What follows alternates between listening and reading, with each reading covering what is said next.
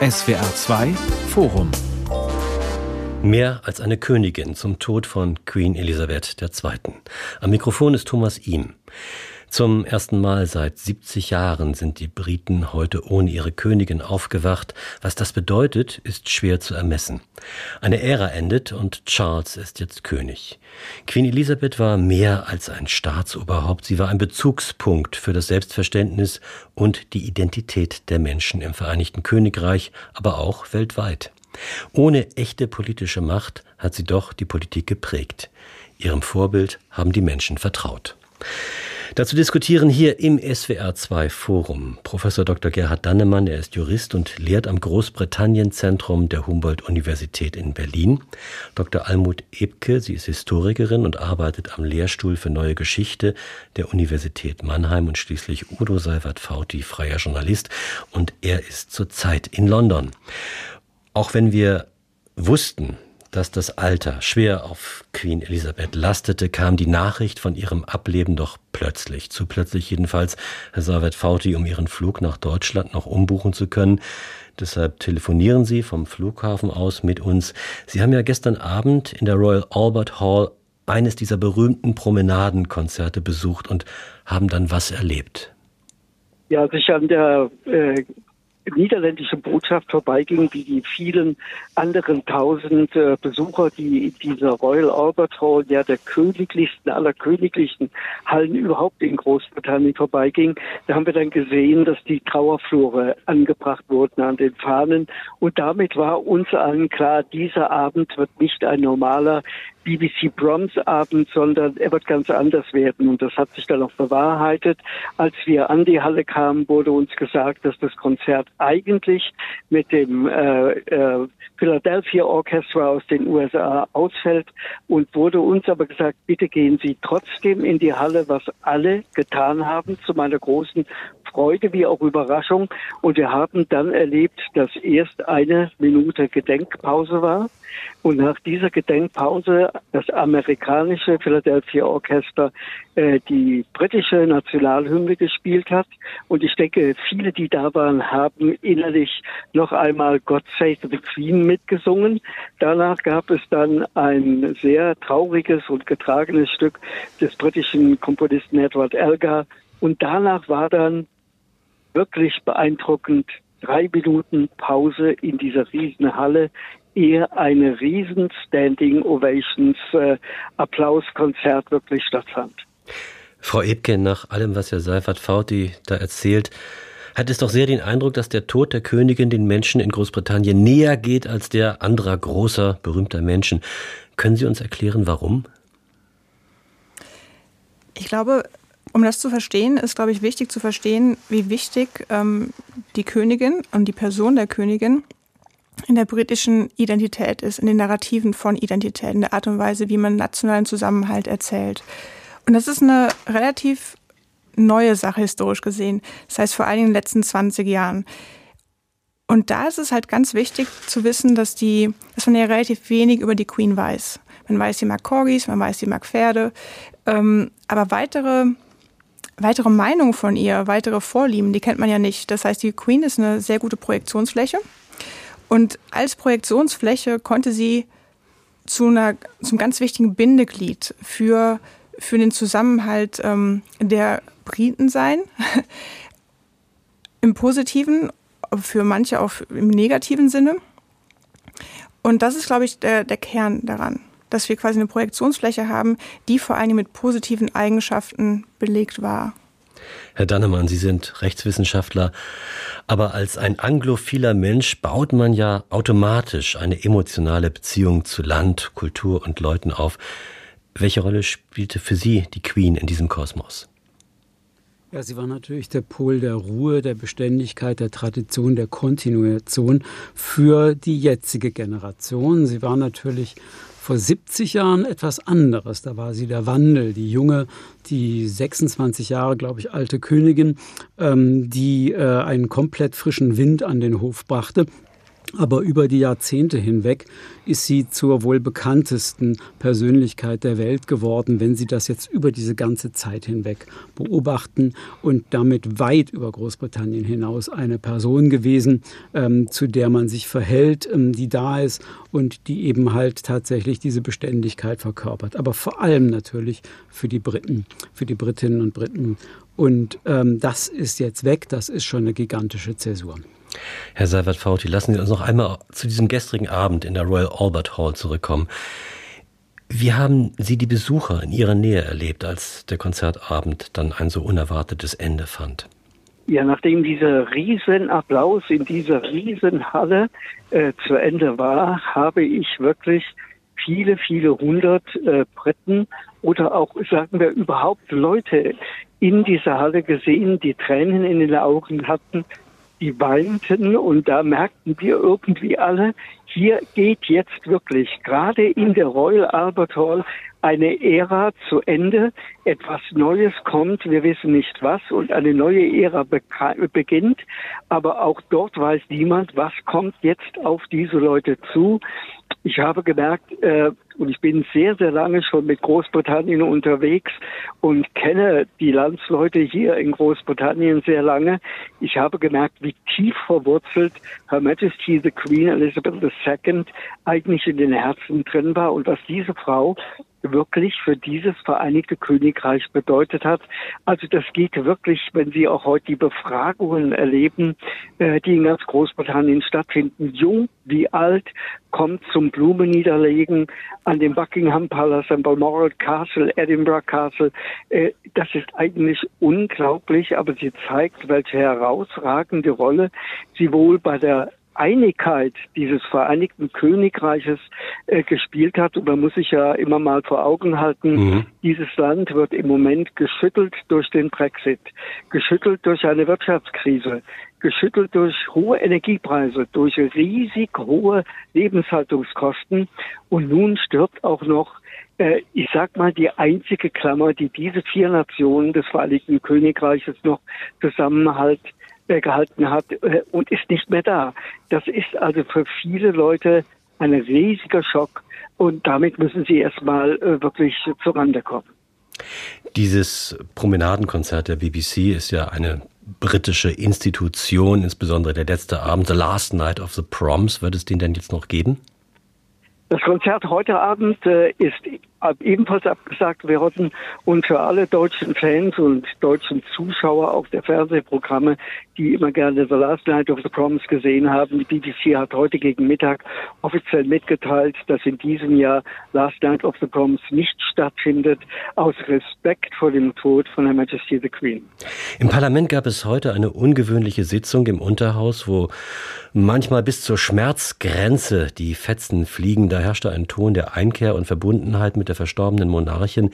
Die Sympathie, die dort zum Ausdruck kam, ging für meine Ohren weit über das Formelhafte hinaus was solche Gedenkstunden auszeichnet. Frau Ebke, Sie haben das eben mit einer gewissen Distanz geschildert, die Gefühlswelt der Briten. Aber haben Sie nicht den Eindruck, dass da auch sehr viel echtes, sehr viel Herzblut mit drin steckt? Das eine schließt das andere ja nicht aus. Also die Emotionen sind ja die sind ja da und die sind ja echt. Die Frage ist nur, womit fühlt man mit und worüber trauert man? Also was, was, was sieht man und was vermisst man? Und die Frage ist, also wissenschaftlich wäre natürlich die Frage, die ich jetzt stellen würde, inwieweit ist es ein nostalgisches Gefühl, was dann eine ganz große Rolle spielt? Also wofür steht die Queen?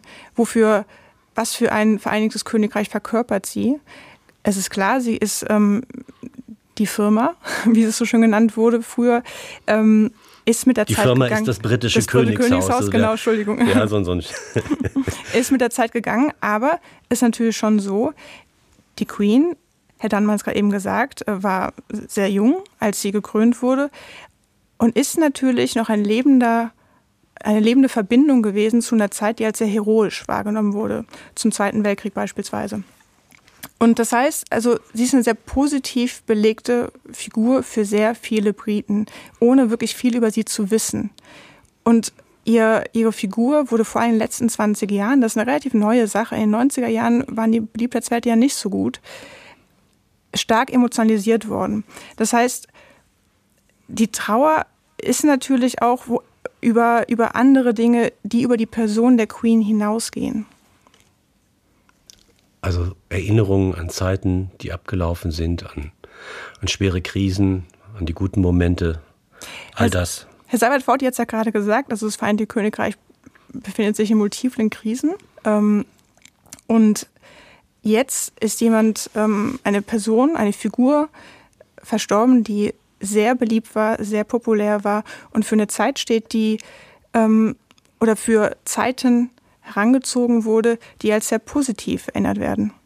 Boris Johnson sprach heute in der Debatte davon, dass er wie viele Menschen unerwartete Gefühle erlebt hat. Man muss nicht jedes Wort von ihm glauben, aber vielleicht hatte er da einen Punkt. Man muss nicht unbedingt ein Royalist sein, um ein Gefühl des Verlustes zu verspüren. Johnson stellte sich und uns die Frage, warum das so ist. Da hat wohl jeder seine eigene Antwort. Wie ist Ihre, Herr Dannemann?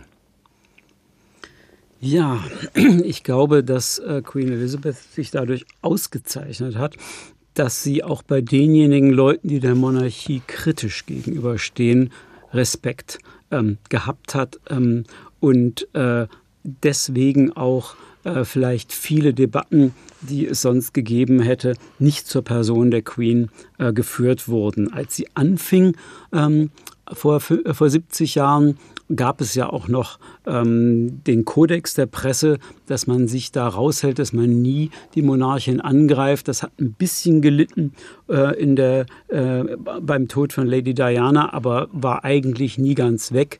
Die Frage ist natürlich, wie das jetzt sich mit ähm, Prince Charles, der jetzt King Charles ist, verhalten wird. Die unerwarteten Gefühle werden da sein. Ähm, man kann, ich will jetzt nicht psychologisieren, aber es ist eine Erinnerung an die eigene Sterblichkeit. Wenn diese wahnsinnig präsente Frau äh, tatsächlich im Alter von 96 Jahren, was ja ein gesegnetes Alter ist, verstirbt. Ähm, ihr Mann ist 99 geworden, ihre Mutter 100. Vielleicht haben viele gedacht, das wird sie auch noch schaffen. Ähm, es gab nicht diese Phase der äh, langen Schwäche. Denken Sie vielleicht an Papst Johannes Paul I pardon, den zweiten, ähm, der monatelang eben halt äh, immer schwächer wurde. Das ist nicht passiert, wir haben es zumindest nicht gesehen. Und deswegen kam dieses Gefühl dann letztlich wohl auch etwas unvorbereitet. Wir wussten, es würde kommen. Die Frage war, wann und es würde nicht sehr lange dauern. Aber vielleicht ist das noch ein weiterer Grund dafür, dass auch Boris Johnson jetzt unerwartete Gefühle erklärt hat. Darf ich an dieser Stelle, Herr Ihm, ja. vielleicht eine Ergänzung machen? Was mich heute bei den vielen Befragungen im Fernsehen, aber auch auf der Straße hier in London sehr, sehr überrascht hat, war, als ich gefragt habe, was hat für euch, ob jung oder alt, Her Majesty the Queen eigentlich ausgemacht? Und zu meiner großen Überraschung, ich hatte das nicht erwartet, haben viele geantwortet, es war tatsächlich ihr Lächeln wenn sie zum Beispiel auf Leute zugegangen ist, und ich habe das bei einigen Gartenpartys in Edinburgh miterlebt, äh, dann war das ein Gespräch, das nahezu auf gleicher Ebene stattfand.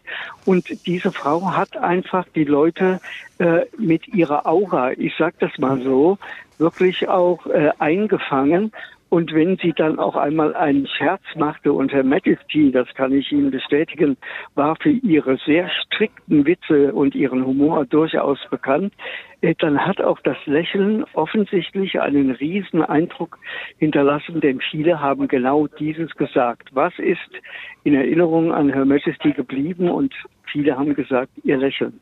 Herr Seibert-Fauti, das finde ich total interessant, weil wenn man zurückblickt auf die Jubilee-Diskussion, wo ja, ja versucht wurde, ganz stark auf das Pflichtgefühl abzuheben. Also die, die Person, die diese, die Institution der Monarchie mit ähm, Dignity, mit, ähm, mit Würde, mit Pflichtgefühl, mit Familiensinn ausgestattet hat. Ähm, das war ja das, das Narrativ, was quasi gestrickt wurde, um, ähm, ja, um zur Zeit des, des, des Jubilees. Und ich habe das genauso wahrgenommen wie Sie, dass das Lächeln und die Persönlichkeit und die Wärme und die Herzlichkeit ähm, eine viel größere Rolle jetzt spielt als die, die Tugenden einer, einer Regierungs-, also einer quasi Monarchin, die noch im Juni eine ganz große Rolle gespielt haben oder zumindest spielen sollten.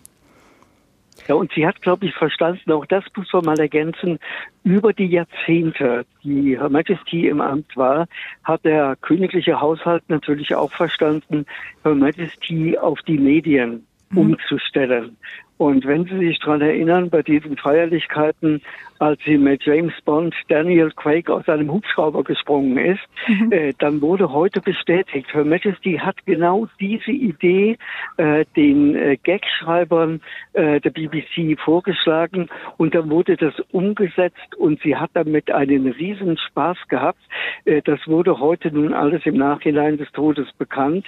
Äh, natürlich, als das Ganze aufgenommen wurde, hat das keiner gewusst, aber das ist auch so ein bisschen, wo man denkt, was fehlt uns jetzt? Was kommt da mit dem doch mehr trockenen äh, König Charles III.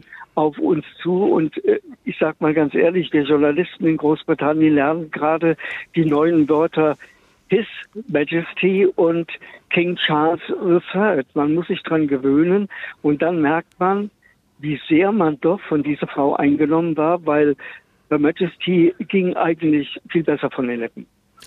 Dieses Charisma, was Sie da ansprechen, Frau Ebke, ähm, es gibt selten Menschen, die das haben. Nelson Mandela fiel mir da jetzt ein, Johannes Paul II., Barack Obama, ganz bestimmt natürlich auch Queen Elizabeth. Aber wenn man sie sich anschaut in Fernsehaufnahmen, dann, dann wirkt sie immer, wenn sie Reden vorträgt, wenn sie was sagt, äh, wenn sie Hände schüttelt, doch irgendwie ein, ein bisschen spröde, fast schon langweilig. Und ich habe mich immer gefragt, wo, woher kommt diese unglaubliche Wirkung, die sie ja äh, unwidersprochen auf die Menschen hat? Sie meinen, es war wirklich das Lächeln? Nee, das glaube ich nicht. Es war der Punkt, den ich machen wollte. Es spannend ist, wie der Diskurs sich gedreht hat. Weil vor, vor drei Monaten ging es noch ganz stark um die Pflichterfüllung, um, um, um quasi Eigenschaften, die eine gute Monarchin haben sollte und die sie in, wo sie das soll, übererfüllt. Und ich fand es interessant, dass in den letzten ja, zwei Tagen nun sich der Diskurs so stark gedreht hat. Und beim Charisma ähm, da finde ich, also ich glaube, das funktioniert deswegen, oder sie wird als sehr charismatisch wahrgenommen, weil sie ja keine Interviews gegeben hat, berühmterweise. Und weil, weil man so wenig weiß. Und je weniger man weiß, desto mehr kann man projizieren. Und Charisma funktioniert über Projektion. Willst du was gelten, das, mach dich selten. Das wollte ich eigentlich auch gerade sagen. Frau Ebke hatte schon das Stichwort Projektionsfläche gebracht und ich frage mich, ob wir mittendrin sind, selber gerade genau. äh, zu, zu projizieren. genau. Äh, diese gut gelaunte, fröhliche, lächelnde Königin, ähm, die, wie Herr ihm schon gesagt hat, im, bei den öffentlichen Auftritten nicht unbedingt so rüberkommt. Ähm, ich glaube auch nicht, dass man Prinz Charles, jetzt König Charles, ähm, abtun sollte als einen spröden und trockenen Mensch. Also im persönlichen Umgang gilt er als sehr charmant ähm, und äh, geht auch auf die Leute zu. Vielleicht haben Sie es beobachtet. Ich hatte das Vergnügen, das vorhin im Fernsehen kommentieren zu dürfen, wie er in Buckingham Palace ankam und Hände geschüttelt hat. Und zwar viel, viel länger, als das Protokoll ähm, es verlangte. Ähm, Man war schon überrascht, dass er überhaupt vor dem Tor angehalten hat, um dann ja, Hände zu schütteln. Genau, dass er nicht einfach durchgefahren genau. ist. Genau was Ähnliches hat er bei seinem Staatsbesuch 2019 in der Botschaft gemacht. Da hat er viel, viel mehr Hände geschüttelt und sich mit viel, viel mehr Leuten unterhalten, als das Protokoll eigentlich vorgesehen hat. Der Zeitplan rutschte etwas durcheinander dadurch. Ähm, ich glaube, also diesen Teil äh, wird wahrscheinlich König Charles ziemlich gut erledigen. Er wird andere Herausforderungen haben als seine Mutter. Das war schon überraschend, wie, mit wie viel Fröhlichkeit er da auch empfangen wurde. God Save the King haben die Leute gerufen, waren begeistert, ihm die Hand zu schütteln. Man hat versucht, ihm Küsse zu geben. Also es war keine Trauerstimmung dort zu sehen in den Fernsehbildern, sondern, sondern ein, ein, ein hoffnungsvoller Neuanfang. Und man hatte den Eindruck, der, der Mann startet gut in den Job. Oder ist ja, das nur ja, der ja. oberflächliche Eindruck? Ich weiß es nicht. Es, es, war auch mein Eindruck. Es ist natürlich auch die Möglichkeit, den Saum der Macht zu berühren. Er ist jetzt der König. Ne?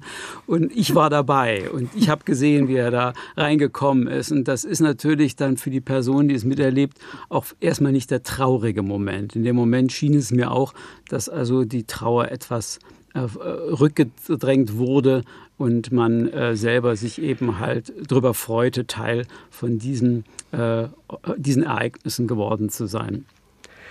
Ich möchte aber vielleicht auch noch mal daran erinnern, dass Prinz, äh, der ehemalige Prince of Wales und jetzige König Charles III.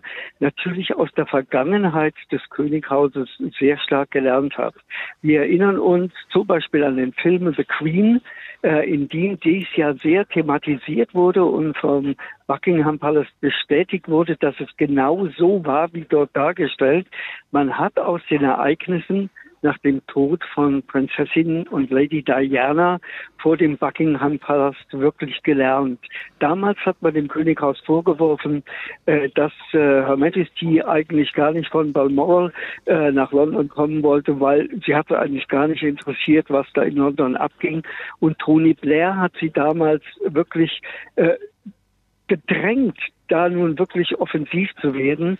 Und das haben wir heute bei der Ankunft von äh, König Charles III. in London gesehen. Da hat sich massiv etwas geändert.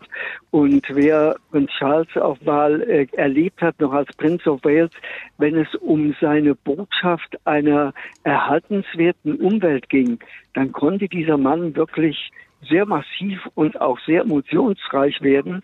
Und ich denke, wir werden da alle in Zukunft von diesem Mann der so ein bisschen ja in der Öffentlichkeit als immer zurückhaltend und spröde gilt, äh, noch einiges zu erwarten haben. In der BBC meinte heute ein Kollege, die Nachfolge sei kein schwieriger, sondern ein unmöglicher Job. Tatsächlich muss es schwierig sein, einer Regentin, einer, dem Souverän zu folgen, nach 70 Jahren auf dem Thron. Aber er hat seinen eigenen Kopf, seine eigenen Ideen. Wird er vielleicht ein Ökokönig? Ist es das, was wir von Charles erwarten dürfen?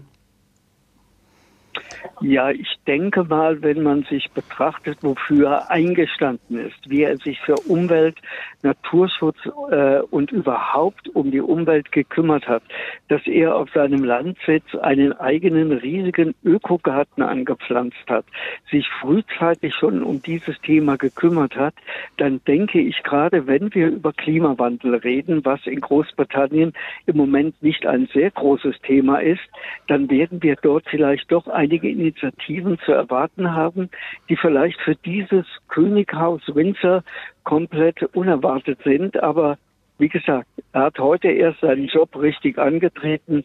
Jetzt bleibt es abzuwarten, was er sich zutraut und wie er sich auch vielleicht mal in der Öffentlichkeit durchaus bemerkbar macht.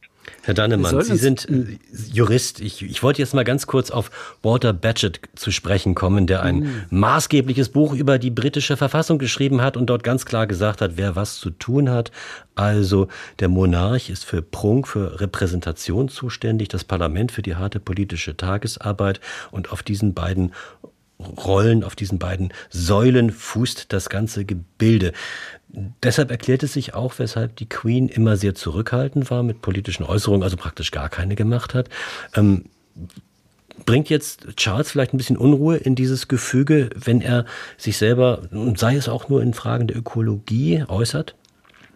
Er kann Spielräume nutzen. Äh, jeder Monarch hat eine Phase, in der er oder sie sich äh, neu definieren kann. Das war sicher bei seiner Mutter auch so.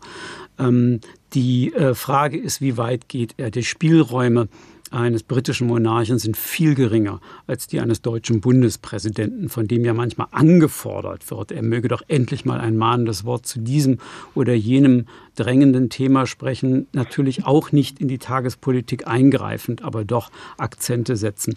Genau das ist nicht die Aufgabe eines britischen Monarchen. Die Spielräume sind relativ gering. Auch seine Reden werden entweder von der Regierung geschrieben oder von der Regierung abgesegnet, bevor sie gehalten werden. Die erste werden wir heute Abend hören nach ja, dieser Sendung. Genau. Die Spielräume sind das wöchent, die wöchentliche Begegnung mit der Premierministerin. Ähm, das hatte äh, äh Queen Elizabeth mit ihren 15 Premierministerinnen und Premierministern.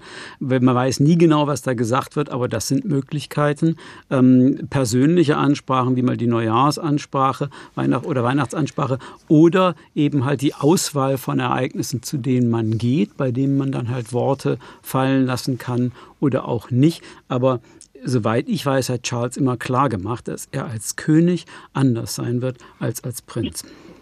Er hat dann noch einen anderen Job zu übernehmen als König, nämlich er ist auch Oberhaupt der anglikanischen Kirche, ein Verteidiger des Glaubens. Eine Rolle, die die Königin sehr ernst genommen hat, aber er mit seiner Scheidung und da war schon nicht mehr alles so richtig korrekt. Jetzt mit Camilla wieder verheiratet, geschieden und so. Ähm, wie wird er denn diese Rolle ausfüllen?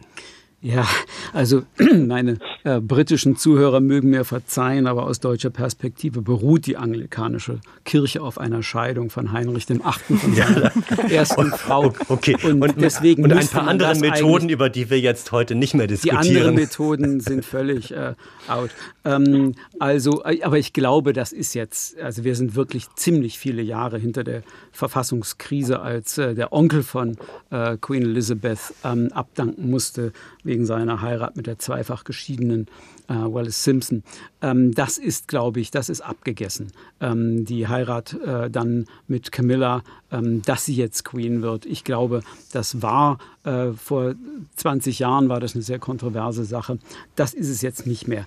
Die Rolle als äh, Oberhaupt der äh, Church of England ist auch eine symbolische. Kein Mensch erwartet, dass äh, King Charles jetzt äh, religiöse Akzente setzen wird. Er hat gewisse Funktionen, die damit verbunden sind und die wird er auch ausüben. Ich denke, das ist kein Problemfeld für ihn. Obwohl ja spannend ist, also wir haben ja gerade davon gesprochen, dass die symbolische Rolle so wichtig ist. Ähm, interessant wird ja schon sein, wie er sie ausgestaltet, die symbolische Rolle. Ich denke auch, das wird keine sehr große Rolle spielen, da stimme ich halt dann mal sofort zu. Ähm, aber er hat ja in der Vergangenheit gesagt, dass er den Titel als Defender of the Faith, dass er den Artikel The fallen lassen möchte und zum Defender of Faith werden möchte. Das heißt zum Verteidiger aller Religionen im Königreich. Das hat er später ein bisschen revidiert, die Meinung, weil es war relativ kontrovers. Aber interessant wird ja schon sein, wie sich ähm, Charles Karl III. dazu positionieren wird und zum Beispiel welche Religionsgemeinschaften an der Krönung teilnehmen werden. In der Vergangenheit, also 1953, waren es vor allem, also waren es nur ähm, die Anglikaner, die Church of England. Und hier haben wir natürlich eine ganz andere Gesellschaft, die sich verändert in den letzten 70 Jahren. Sie ist multiethnisch, sie ist multikulturell und sie ist deutlich säkularer. Und da ähm, das ist eine Sache, auf, auf die ich auf jeden Fall schauen werde, ist, wie wird das quasi auch im, im Symbolgehalt ausformuliert? Ja, im Moment herrscht da noch ein bisschen Friede, Freude, Eierkuchen, denn der äh, für die Krönungsfeierlichkeiten zuständige Bischof von Westminster hat schon angekündigt, dass es da überhaupt keinen Platz zwischen äh, König Charles und ihm gäbe. Also man muss es wirklich genau betrachten, weil in England spielt die Church of England eine viel größere Rolle äh, in der, äh, sagen wir mal, in der Bevölkerung auch noch, als sie das zum Beispiel, als das zum Beispiel die Anglican Church of Scotland äh, in Schottland spielt, äh, die ganz anders gelagert ist. Das ist ein sehr englisches Phänomen, das man wirklich sehr genau beobachten sollte. In diesen 70 Jahren hat sich eine Menge getan. Großbritannien hat sich ein Stück weit von der Industrie abgewendet und der Dienstleistung zugewendet. Das Königshaus hat sich gegenüber den Medien und den Bedürfnissen der Öffentlichkeit geöffnet, allerdings nur ein bisschen. Und dann schließlich mit Harry und Meghan sollte es bunter und diverser werden. Dieser Schritt hat nicht so ganz geklappt, aber irgendwie muss die Monarchie ja up to date bleiben. Also könnte dieser neu versucht, sich zu öffnen, möglicherweise auf diesem Spielfeld, nämlich der Religion, stattfinden? Oder war die Frage zu kompliziert? Wenn ich keinen zur Antwort bewegen kann, stelle ich die nächste Frage. Ja, ich würde ich es trennen. Also ich würde mal vermuten, was Frau Epp als ein, sehr schön als eine symbolische Öffnung ähm, angesprochen hat, dass in der Tat der Chief Rabbi und, und äh, Vertreter ähm, des Islam eingeladen werden und vermutlich sogar jemand von den Katholiken.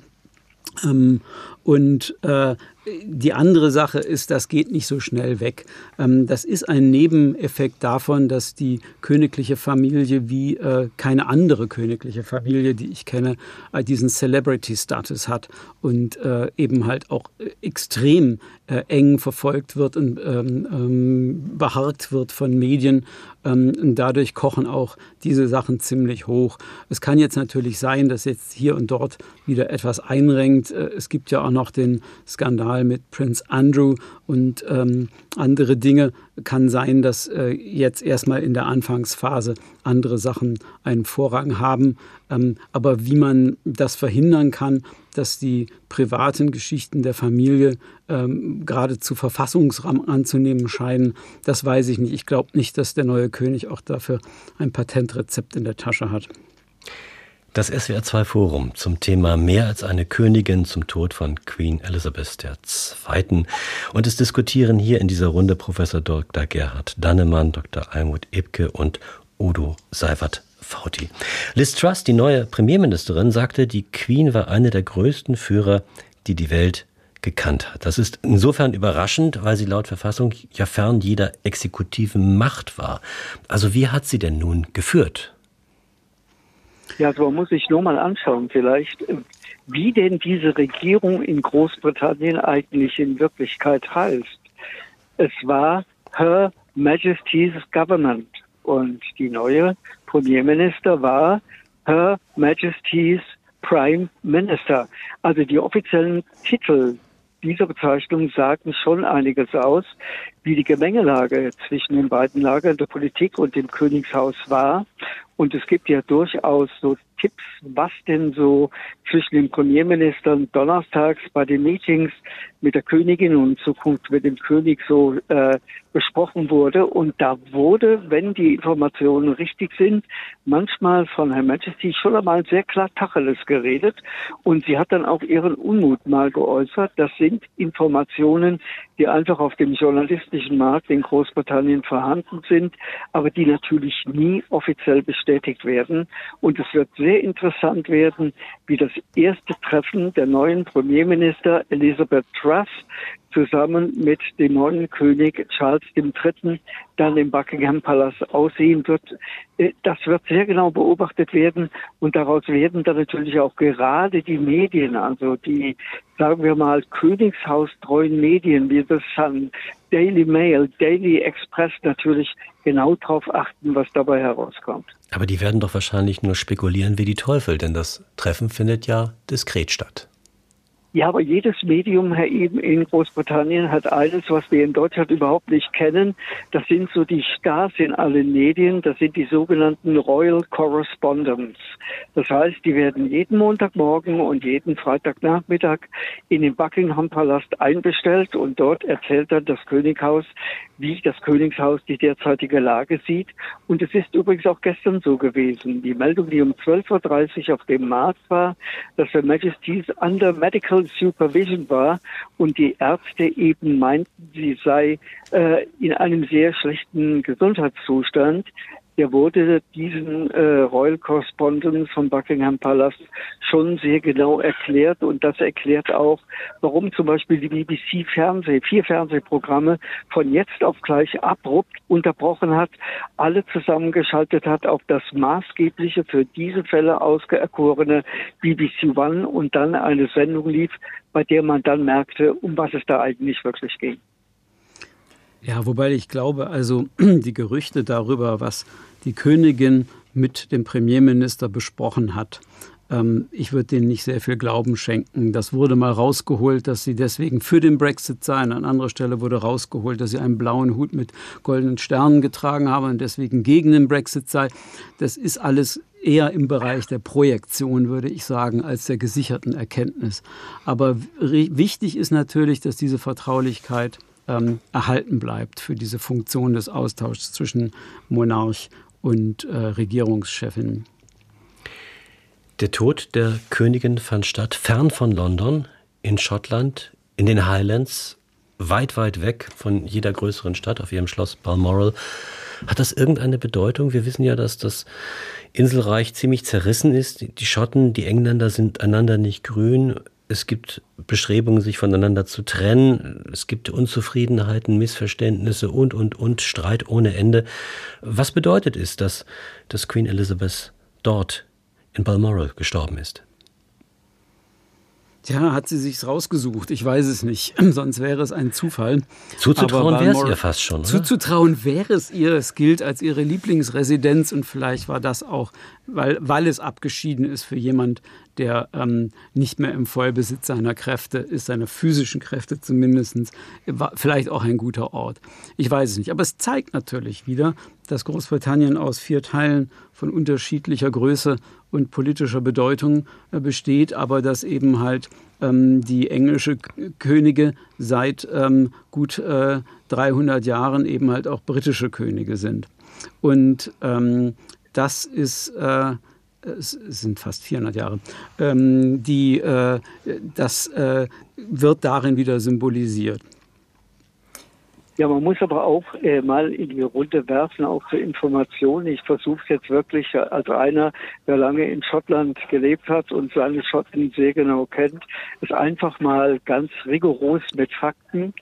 Ich glaube schon, äh, dass äh, der Tod von Her Majesty in Schottland eine ganz wichtige Rolle auch aus ihrer Sicht gespielt hat. Sie hat einfach diese Highlands rund um Schloss Balmoral unweit von Aberdeen äh, mit vollem Herzen geliebt. Man konnte es in der Fernsehserie The Queen sehen.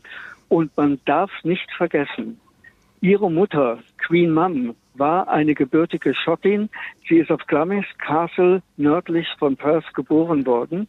Also Schottland hat in dieser Familie eine sehr große Rolle gespielt und sie wird dieses praktisch auch eventuell, es wird schon gedeutet, ob dies nicht auch ein letztes Signal gewesen sei auf die aktuelle politische Situation. Wir wissen, die Schotten haben bekannt gegeben vor einem Dreivierteljahr, dass sie am 18. Oktober 2023 ein zweites Unabhängigkeitsreferendum machen wollen.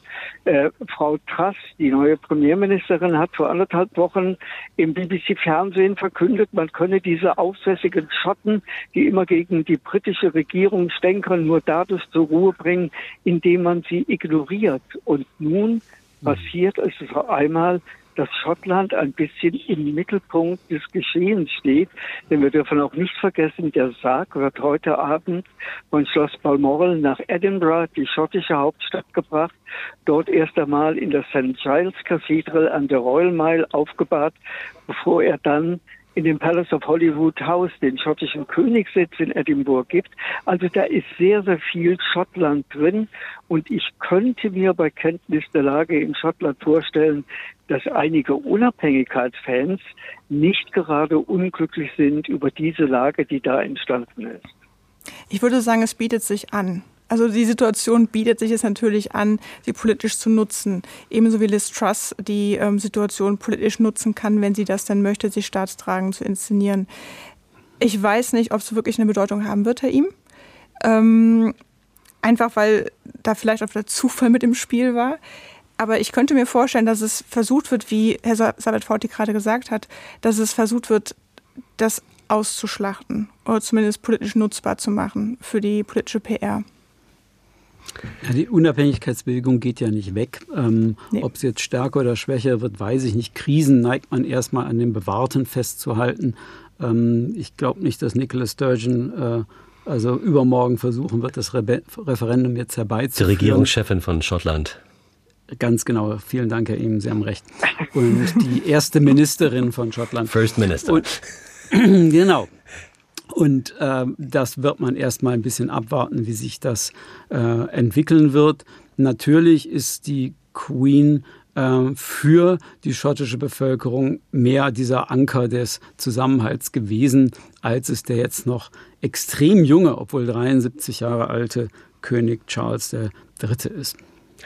Außer in Großbritannien war sie noch Staatsoberhaupt in 14 weiteren Staaten. Dazu gehören Riesen wie Kanada oder Australien, aber auch winzige Inselreiche wie Tuvalu oder Jamaika.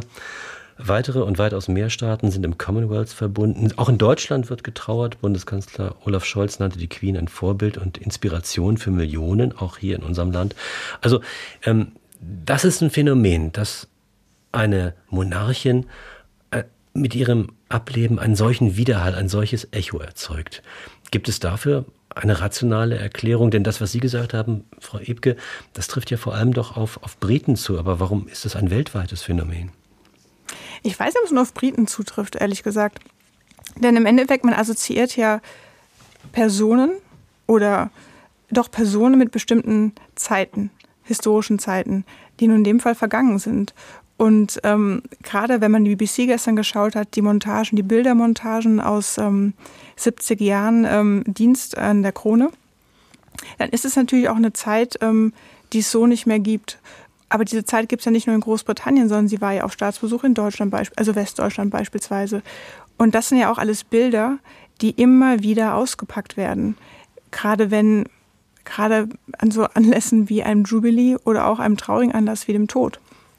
Und deswegen denke ich, diese Identitätsnarrative, die funktionieren nicht nur in Großbritannien. Die sind natürlich da besonders ausgeprägt, besonders wichtig. Aber die Queen ist ja eine Figur, die über das Vereinte Königreich hinaus Leben begleitet hat. Und ähm, ich denke, dann ihr Tod äh, hat dann natürlich dafür auch Auswirkungen. Ich würde mich anschließen, vielleicht noch etwas weiter dazu ergänzen. Das Bedürfnis an Tradition, an Festem, an Glamour, an Pomp, an Celebrity gibt es ja auch außerhalb Großbritannien und sicher auch in Deutschland. Ich habe immer gedacht, dass es in Deutschland mehr Anhänger der britischen Monarchie gibt als in Großbritannien mhm. selbst. Ähm, das ist völlig ungefährlich für uns, weil wir eine Republik sind. Und äh, in diesem Sinne, ähm, denke ich, wird auch in sehr, sehr vielen anderen Ländern äh, im Moment ähm, äh, getrauert und wahrgenommen und man hängt am Fernseher und guckt sich die Bilder an.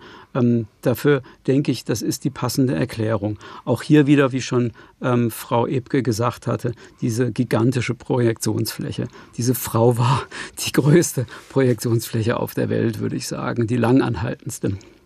Ja, klar, wenn man sich anschaut, Olaf Scholz oder Angela Merkel, wie sie durchs Leben gegangen sind, da freut man sich, wenn jemand ein bisschen Bling Bling mitbringt. Und, und ohnehin ist ja das Königshaus da auf diese Art und Weise eine Agentur der Außenpolitik gewesen, der britischen. Man schickte seine Royals in die weite Welt, die verbreiteten dort Glanz, schüttelten Hände und alle hatten sie lieb. Eine super Image-Kampagne, oder? Definitiv. Eindeutig. Und Charles, sehen Sie da auch in der Nachfolge, der macht das dann auch? Das macht er ja schon die ganze Zeit. Ne? Also er war ja hier auf Staatsbesuch in Deutschland 2019, glaube ich. Der, der geht und die Queen hat immer weniger Staatsbesuche unternommen im, im hohen Alter. Also das ist etwas, was man ihm nicht erst beibringen muss und er wird es weitermachen. Das ist fantastisch. Man ist in den Medien, man ist präsent, man projiziert auch selber äh, die Macht Großbritanniens, den Glamour Großbritanniens und jeder weiß, mit denen darf man gar keine heiklen politischen Fragen besprechen, weil sie dazu sowieso nichts sagen können. Und spannend ist, worüber nicht gesprochen wird, weil das ist, glaube ich, ein Punkt, der vor allem auf Twitter, natürlich soziale Medien, besonders stark diskutiert wurde, zumindest in meiner Filterblase. Und zwar ist der Punkt natürlich das Thema der, der Aufarbeitung der Kolonialgeschichte, was in den letzten 10, 15 Jahren ja schon immer wieder hochkocht und was äh, immer wieder zumindest für manche nicht genügend gemacht wird und wo auch die, das Königshaus in die Verantwortung gezogen werden soll für ihre Rolle in der britischen Kolonialgeschichte. Und das ist ja eine Kritik, die, mit der sich Charles auch stellen muss. Gerade in der multiethnischen Gesellschaft. Jetzt kommt noch ganz schnell und mit der Bitte um eine ganz schnelle Antwort die Schlussfrage, weil wir sind am Ende der Zeit. Die Monarchie ist ja prinzipiell eine Institution, die immer auf dem Prüfstand ist. Wagen Sie eine Voraussage. Wie lange hält sie noch durch, Frau Ebke? Eine ganze Weile. Herr Dannemann? Ja, also ich, wenn ich sterbe, wird es die britische Monarchie noch geben, denke ich. Frau Ebke ist jünger als Sie. Ja, ja, das weiß ich, da ist mehr Risiko drin. Deswegen eine ganze Weile. Ja, wir hatten jetzt so viel Tod in dieser Sendung, aber wir wollen jetzt nicht über unser eigenes Befinden scherzen. Eine Institution auf dem Prüfstand, äh, Udo Salvat Fauti, sie ist ja in beiden Teilen des Landes, also in Schottland und England Königin. Einmal ist sie Elisabeth I. gewesen und in dem anderen Landesteil Elisabeth II. Zukunft der Monarchie? Ich denke mal, in England wird sie auf jeden Fall äh, überleben, denn ich kann mir, äh, sagen wir mal, wenn die Schotten unabhängig werden, eine Rest-UK ohne dieses Königshaus überhaupt nicht vorstellen, bei Kenntnis der äh, emotionalen Lage in England. Mhm. Es wird sehr interessant, wie es für Schottland aussieht. Das war das SWR2 Forum zum Thema Mehr als eine Königin zum Tod von Queen Elizabeth II. mit Professor Dr. Gerhard Dannemann, Jurist von der Humboldt-Universität in Berlin. Er lehrt dort am Großbritannien-Zentrum, Dr. Almut Ebke, Historikerin von der Universität Mannheim und dem freien Journalisten Udo Salvat-Fauti. Mein Name ist Thomas Ihm und ich danke Ihnen dreien für diese Diskussion und für die vielen erhellenden Worte und Erklärungen. Queen Elizabeth ist tot. Lang lebe der König.